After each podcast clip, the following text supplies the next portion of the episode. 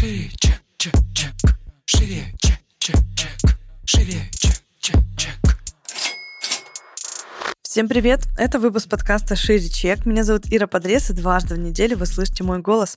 В этом подкасте мы говорим про продажи, как перестать их бояться, что делать с синдромом самозванца, как поднять чек и начать зарабатывать больше. Ну и самое главное, к чему мы с вами идем, это системные продажи. Чек, чек, чек. Шире, И в этом выпуске я хочу обсудить с вами тему, как подводить итоги года. У меня, на самом деле, есть методика, которую мне дал психотерапевт, и я подвожу итоги года таким образом уже, сколько получается, третий год в этом году будет. После этого выпуска вы услышите выпуск, собственно, с нашими итогами года и посмотрите, как это мы будем делать, обсуждать с мужем о том, как прошел, собственно, наш год. Техника очень крутая. Я сначала расскажу, почему она мне зашла и с чем я сталкивалась раньше. Классика, да, как, как обычно подводятся итоги года. Пишется, значит, что хотелось, что получилось, и люди красными крестиками крестиками, жирными крестиками в постах в Инстаграме начинают, значит, вычеркивать все, что у них не получилось. И получается, условно, ставили себе, там, не знаю, 20 каких-нибудь целей, 5 сделали, 15 не сделали, и вот эти куча красных крестиков, значит, она стоит, и потом человек пишет в конце. Ну все, в следующем году я сделаю точно по-другому, начну, там, не знаю, всю жизнь заново. Для меня это всегда был ужасно тревожный период, потому что как будто бы мне сейчас скажут, что я плохая девочка, девочка, которая не достигла результатов, потому что из моего спортивного прошлого я особенно всегда тревожно к этому относилась, потому что это оценка. Типа я снова чего-то не добилась. Мало того, что это делает у нас вообще в целом система, да, нас вечно все оценивают вокруг и говорят, хорошие мы или плохие, мы еще делаем это самостоятельно. И вместо того, чтобы конец года как-то классно финалить, как-то эмоционально благодарить себя за проделанный путь, смотреть на то, а каким он был, да, вот как-то вот такие моменты, эти приятные, светлые. У нас начинается такое пизделово прям типа, кто круче себя, значит, лопатой по горбу и ударит. И вот это вот соревнование просто извечное. Я просто читаю посты людей и думаю, господи, свят, свят. Это было самым тяжелым, реально, конец каждого года. Вот им вызывал очень много тревоги, очень много напряжения. У меня есть, кстати, прям на эту тему эфир в Инстаграме, вы можете зайти, и накануне прошлого года я делала эфир, типа, как подводить итоги года. Если вам выпуска подкаста будет маловато, он прям такой классный, часовой. Ну, вот сесть и посмотреть, прям, знаете, вдохновиться и вместе со мной, возможно, написать эти итоги года. И, в общем-то, в чем суть? Суть в том, что терапевт мне сказал, типа, Ир, давай подводить только хорошие итоги года. Типа, что получилось-то? И вы не поверите, но я когда первый раз сделала, у меня было вообще... У меня были такие эмоции, и я думаю, офигеть, вот это год, вот это я, я столько сделала, я такая классная. У меня было такой переизбыток эмоций был от этого. Я вспоминала все очень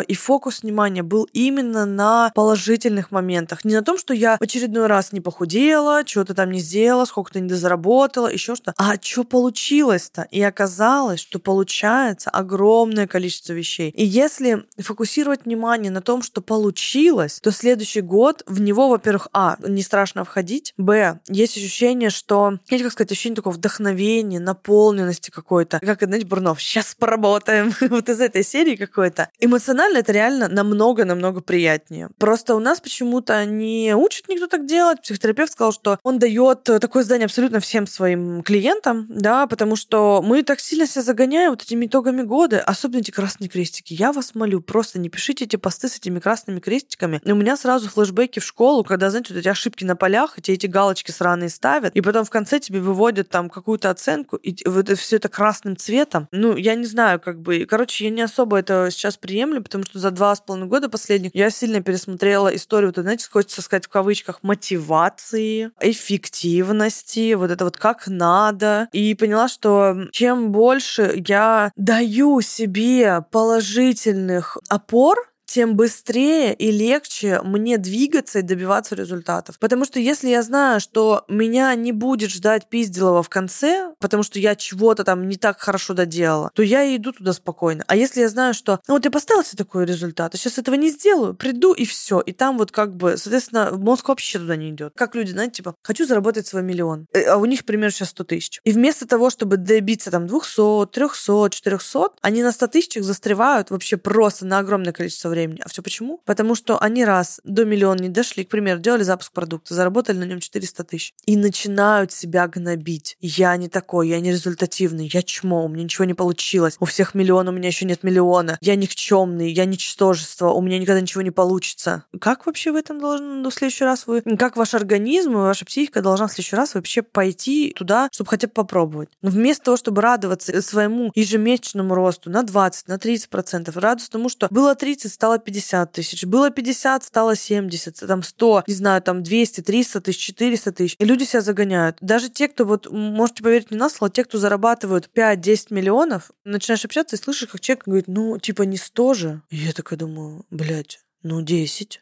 Типа, ну, базара нет, не 100, но 10 миллионов в месяц. Ну, просто на секундочку, если бы вам сказали где-нибудь в институте, что у вас бы 10 миллионов в месяц, вы бы что, грустили? Вы сказали, вообще, я король жизни. Я король жизни этой. Куда она уходит? Вот это, знаете, такая уверенность. Я вообще всегда считала, что когда мне будет 100 тысяч в месяц зарплата, я буду богачкой. Я буду самой богатой женщиной, мне будет вообще просто супер круто житься. Так вот это ощущение мы почему-то теряем, когда начинаем сильно фокусироваться на целях, и это вот, знаете, типа постоянное, ну, реально пиздило себя. Типа, надо быстрее, выше, сильнее. Мы вообще не замечаем, что мы классного делаем, мы вообще не замечаем классных событий. Мы все время фокусируемся на том, а что негативного. Понятно, что говна в жизни достаточно у всех. Никто не живет в мире розовых пони. И если, как сказать, я начну выкладывать свое говно условно, то вы охереете вообще с того, с каким объемом всего мы справляемся в течение, ну, как сказать, в течение года условно, да, бизнес, команда, личная жизнь, это все не дается просто так. Везде очень много труда, везде очень много внимания нужно для того, чтобы работало в том формате, в котором должно работать. Короче, это норма. Мы думаем, что норма — это когда все хорошо, но на самом деле норма — это тогда, когда у нас и хорошо, и плохо, но мы умеем справляться с тем, когда плохо, и вытягивать это в хорошо. А не когда мы ждем от жизни только конфетно-букетного такого периода, знаете, а он, собственно, не наступает и не наступает. Поэтому, как подвести итоги года? Садитесь, я прям делала по месяцам, и в каждый месяц расписывайте, что было. Январь. Я прям подводила итоги, во-первых, не только финансовые, во-вторых, не только про результат, а я вспоминала прям,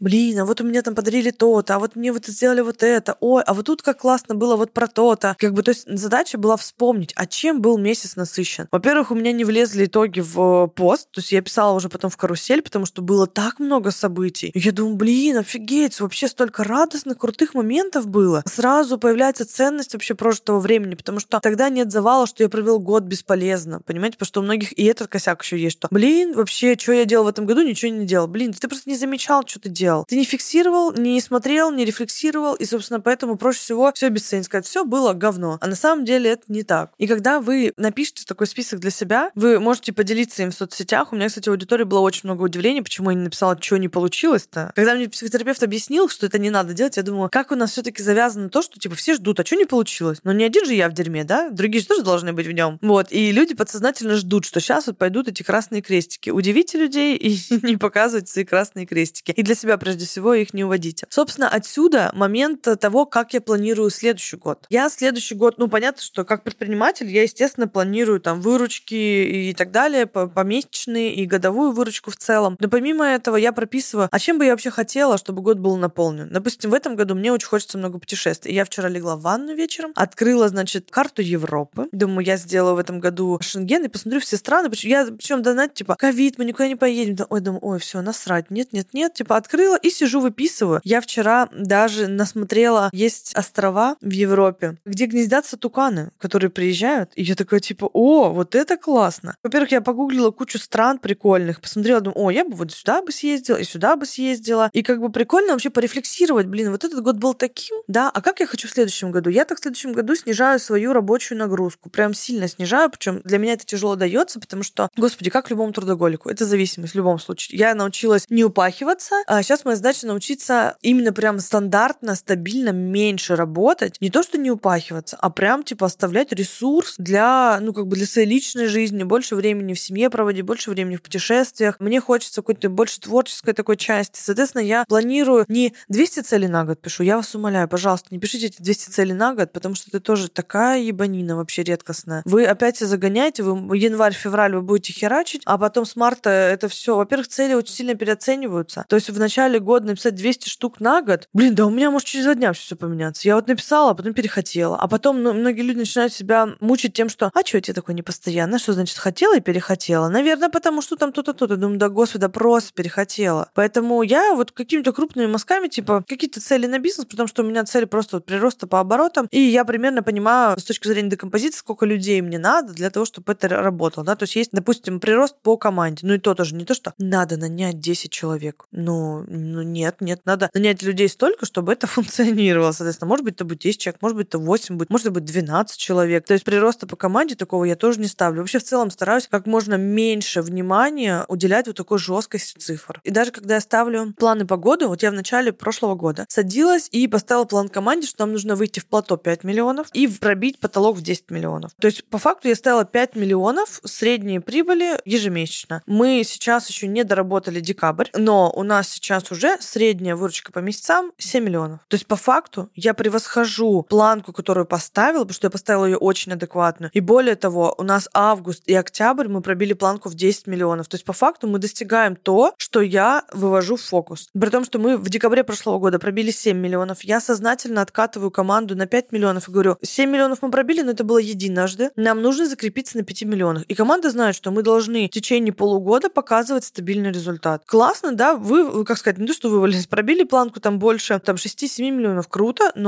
фокусируемся на том, что нам нужно ежемесячно 5. И по итогу года результаты превосходят ожидания. То есть я не ставлю, в прошлом году сделали 7, в этом надо 14 каждый месяц. И тогда мы, мы бы умерли просто в самом начале года. И я призываю немножко вот с этой точки зрения посмотреть, потому что так намного комфортнее всем двигаться, в этом меньше тревоги, в этом меньше страха. Здесь есть возможность для маневра вообще. Здесь есть возможность для жизни. Мы в этом году очень много еще путешествовали, мы об этом расскажем еще в новогоднем выпуске. Но в целом бизнес можно вести ну, без ущерба, в общем-то, себе. Вот мне хочется, чтобы вы это тоже у себя где-то зафиксировали, поэтому подытожим. Только положительные итоги года, прям по месяцам. И на следующий год история, чем я хотел бы наполнить свой год. Не список целей, да, на, в каждую сферу жизни, а чем бы я хотел наполнить, с кем бы я хотел увидеть, куда бы я хотел съездить, какие бы эмоции я хотел испытать, что бы я хотел получить от этого года. И тогда вы увидите, как жизнь будет разворачиваться, и у вас еще, знаете, в чем прикол будет? В том, что у вас внимание будет на этом. Типа, а что я хотел от года получить? Я хотел больше, условно, спокойствия, или я хотел больше свободы, или я хотел больше любви. Я получаю это от года. Тогда будет история не завязанная на цифрах, да, потому что вы не можете это ни счастье, ни любовь, ни свободу, вы не сможете посчитать в цифрах. Это все очень такое абстрактное, а на самом деле даже те же деньги для нас это прежде всего счастье и свобода. Мы зарабатываем, чтобы быть свободными и быть счастливыми. Но если во время заработка денег мы забываем о том, что вообще-то все начиналось именно из-за этого, грош цена тогда вообще всему нашему пути. Чек, чек, чек.